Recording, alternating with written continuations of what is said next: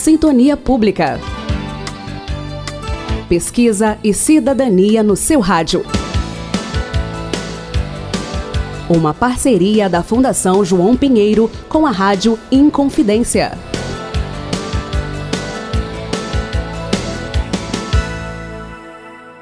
Um bom início de tarde, querido ouvinte da Rádio Inconfidência. Eu sou Bárbara Andrade e está no ar mais um Sintonia Pública. Para nós da Fundação João Pinheiro é um imenso prazer estar aqui, trazendo pautas relevantes para a discussão das políticas públicas, dados e estatísticas sobre o nosso estado. Hoje recebemos Marcos Antônio Nunes e Cláudio Burian Vanderlei, pesquisadores da Fundação João Pinheiro para discutir as vantagens e desvantagens da criação de municípios em Minas Gerais. Marcos participa do projeto que avalia o Programa Mineiro de Incentivo à Cultura do Algodão, é geógrafo e possui doutorado em Geografia e Organização do Espaço pelo Instituto de Geociências da UFMG. Sua linha de pesquisa inclui, entre outros, estudos relacionados à criação de municípios no Brasil especialmente em Minas Gerais. E Cláudia é economista com doutorado em economia pela Escola de Pós-Graduação da Fundação Getúlio Vargas do Rio de Janeiro. Trabalha com desenvolvimento regional, finanças municipais, turismo e economia criativa. Marcos, qual a importância de se estudar a criação de um novo município a partir de um distrito? Primeiramente, boa tarde aos ouvintes da Rádio Inconfidência.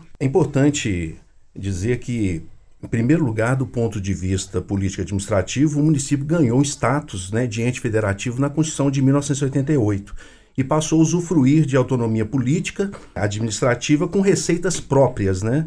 E constituídos pelos poderes executivo e legislativo. É como se o município adquirisse uma certidão de nascimento. Então, esse é um primeiro ponto. Um segundo ponto é que as emancipações estatais no Brasil elas alteraram substancialmente a geografia dos estados, notadamente Minas Gerais, que foram 130 novos municípios criados de 1988 para cá, o que representou um intenso fracionamento territorial.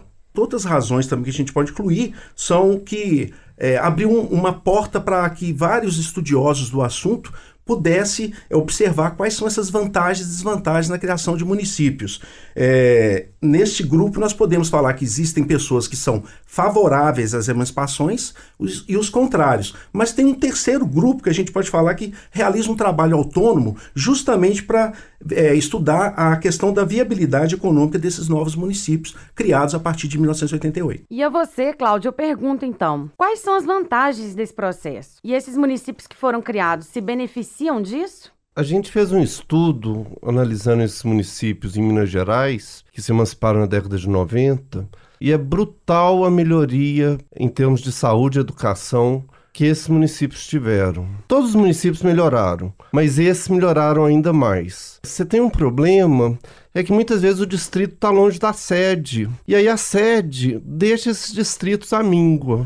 Então, ao se tornar um município, esses municípios puderam implementar políticas públicas, notadamente de educação e saúde, que antes, infelizmente, não ocorria. E ao longo da história do Brasil, Marcos, o ritmo da criação desses municípios obedece a alguma lógica? Sim, a gente pode afirmar que sim. É bastante curioso o fato no Brasil, nós tivemos é, os três períodos, desde o Brasil colônia, nós tivemos um ritmo na criação de municípios muito lento. Existe uma lógica atrás disso, né?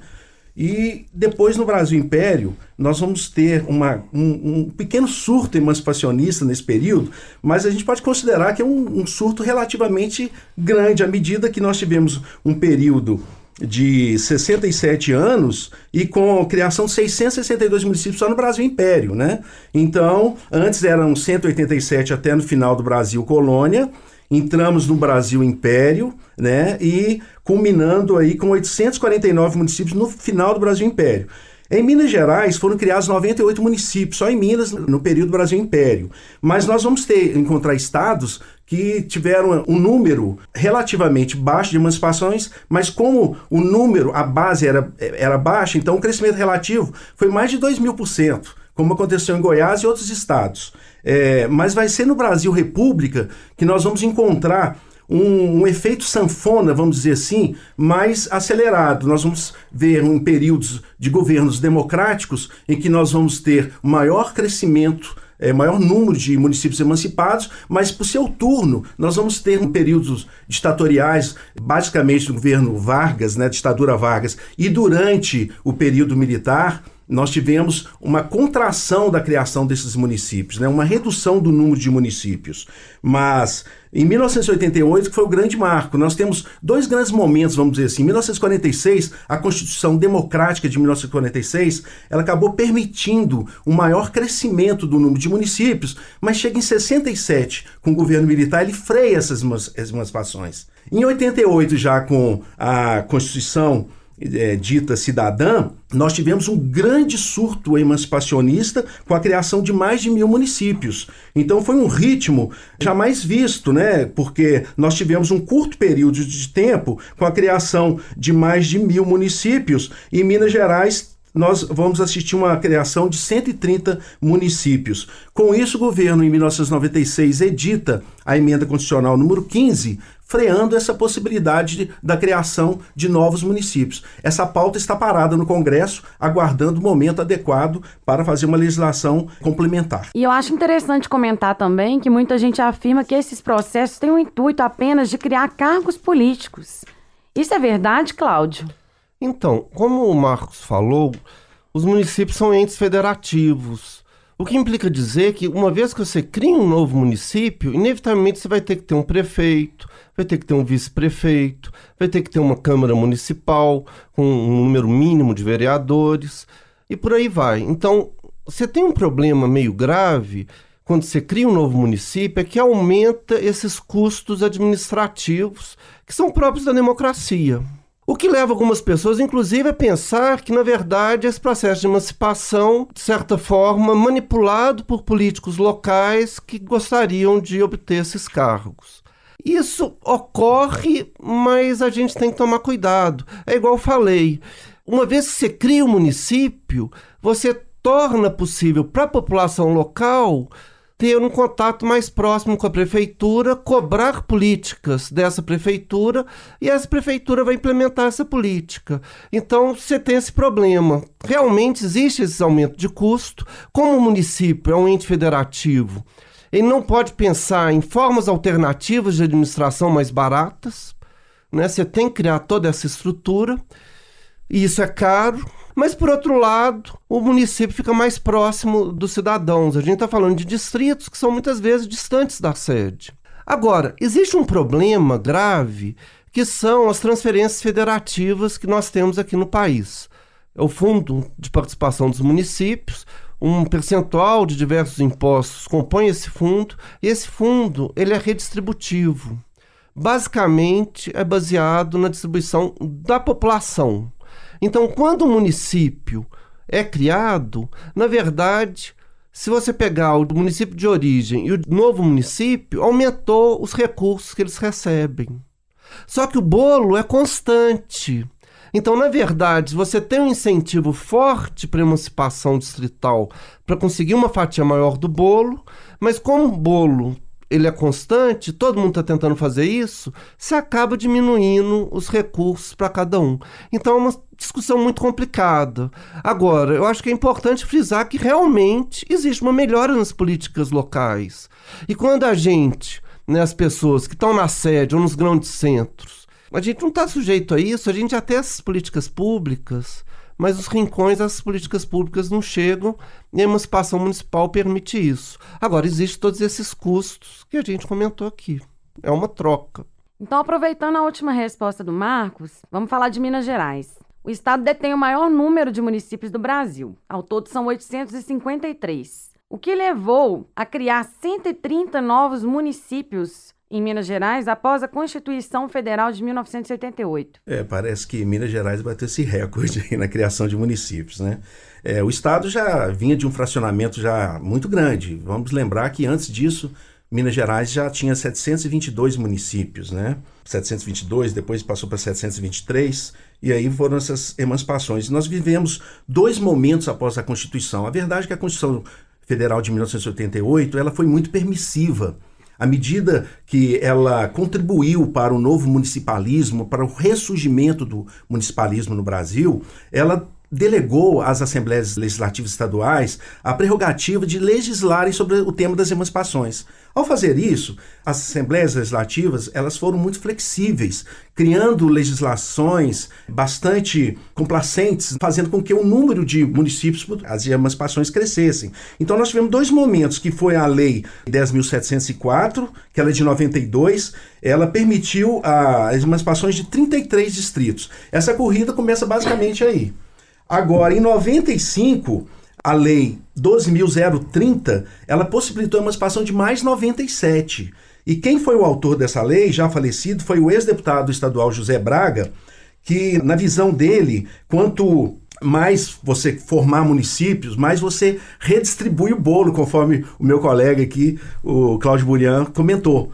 E ele vê isso como uma função social, ele via assim. E na verdade, todos. A, a, a, eu, fiz, eu tive a oportunidade de entrevistá-lo na ocasião desse, desse grande antes, logo após esse surto, e ele explicando que ele flexibilizou mesmo a legislação para beneficiar que esses municípios mais setentrionais, no norte de Minas, Jequitinhonha, onde é, tinha um volume, né, uma, uma quantidade de municípios mais pobres, tivesse essa chance de emancipar. Em suma, ele argumenta favoravelmente às emancipações, mas não é favorável a todo tipo de emancipações. Por exemplo, ele era contrário a emancipações de Justinópolis, que é um distrito de Ribeirão das Neves, contrário a, aos outros dentro da região metropolitana. Mas nós vamos observar na literatura que vão, existem pessoas favoráveis e contrárias, e inclusive com argumentos bem fundamentados, né? conforme o, o Cláudio Burian colocou aqui. Mas, em geral, nós vamos assistir aí um grande debate a partir dos próximos anos. E se esse tema voltar à tona depois de toda essa questão da reforma da Previdência. Num contexto geral, a situação atual do país, a gente pode dizer que a emancipação de distritos é algo vantajoso, Cláudio? Se a gente for pensar em termos atuais, hoje, eu tenho uma tendência a achar bom o processo emancipativo, eu acho que aumenta o controle da população sobre o governo, a população fica mais próxima da prefeitura. Isso com certeza é bom. Você teve alguns problemas, né? Agora, hoje a gente tá, está vivendo uma crise fiscal sem precedentes na história brasileira. O governo federal está quebrado, os governos estaduais estão quebrados, talvez o único que não esteja é o Espírito Santo. Se for pegar Minas, Rio Grande do Sul e Rio de Janeiro, a situação é catastrófica. E isso já vem de bastante tempo, né? Então aqui eu não estou de maneira nenhuma culpando a atual gestão ou o que quer que seja. Então a gente está sem dinheiro, o governo está sem dinheiro. Infelizmente, a gente tem que fazer um, uma série de cortes terríveis em diversas áreas absurdamente prioritárias.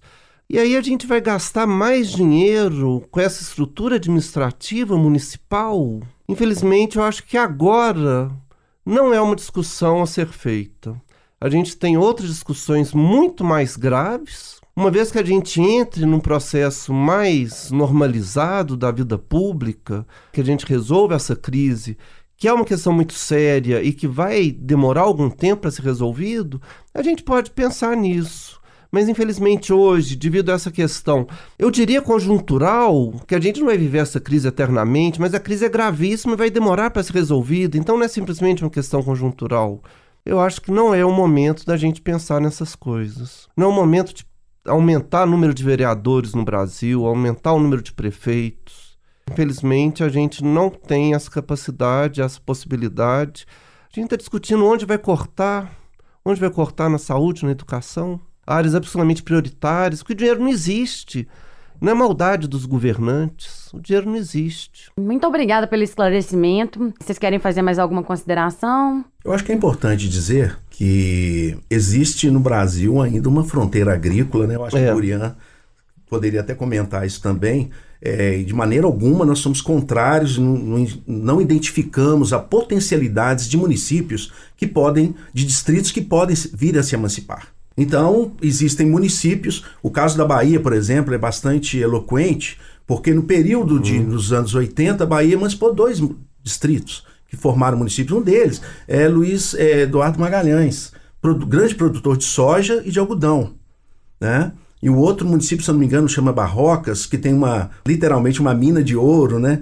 Então, alguns municípios detiverem alguma atividade econômica motriz, ele, ele pode até se posicionar para se emancipar, né? Uma população muito grande também que justifique uma não só atividade econômica, mas o que o Burian colocou que é muito importante, que foi até tema do senador, o então senador Blairo Maggi, o estado dele, Mato Grosso, os municípios são muito grandes e a distância da sede em relação aos distritos é muito grande. Então, nesse caso, ele até colocou a posição dele na ocasião que ele era favorável às emancipações. Evidentemente que a, o projeto de lei complementar deve considerar fatores não apenas demográficos, mas, sobretudo, aspectos da viabilidade econômica desses distritos se emanciparem. E só complementando a fala do professor Marcos, mas que é verdade né, citando Mato Grosso, em 10 anos você tem áreas que se transformam completamente.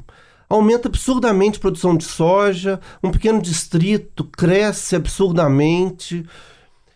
Né? Então, realmente, a gente tem que tomar cuidado, né? principalmente na, na fronteira agrícola, isso é brutal. Essa mudança é muito rápida e justifico completamente. Bom, eu agradeço imensamente, em nome dos ouvintes da Rádio Inconfidência, a participação de vocês. Vamos nos despedir então, né? Uma boa tarde. Uma boa tarde a Boa tarde a todo mundo. Muito obrigado.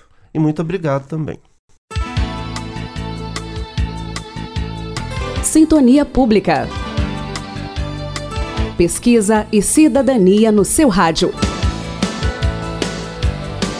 Uma parceria da Fundação João Pinheiro com a Rádio Inconfidência.